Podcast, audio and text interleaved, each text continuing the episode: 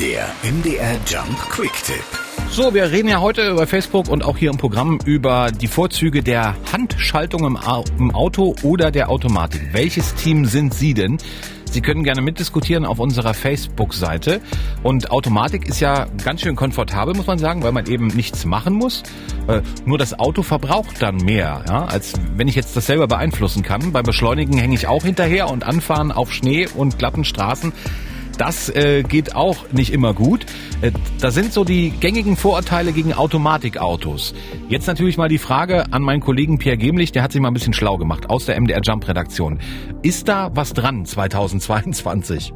Da lohnt es sich schon nochmal Probe zu fahren, wenn man vor der Entscheidung steht, Automatik oder normale Gangschaltung, sagt uns Experte von Automoto und Sport, weil viele der alten Vorurteile für moderne Automatikgetriebe nicht mehr passen. Thema Verbrauch zum Beispiel. Da gibt es inzwischen Automatikgetriebe mit so vielen Fahrstufen, dass der Motor da immer im optimalen Bereich arbeitet und entsprechend wenig verbraucht. Thema Beschleunigung. Da sind manche Autos mit Automatik, mit Doppelkupplung schneller auf Tempo 100 als mit Handschaltung.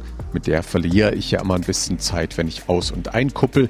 Und Anfahren auf Schnee, zweiter Gang, wenig Gas, viel Drehmoment. Das bekommen viele aktuelle Autos mit Automatik auch hin, mit speziellen Fahrprogrammen für Eis und Schnee. Der MDR Jump Quick Tipp. Noch mehr Infos zum Thema auf jumpradio.de. MDR Jump. Einfach besser informiert.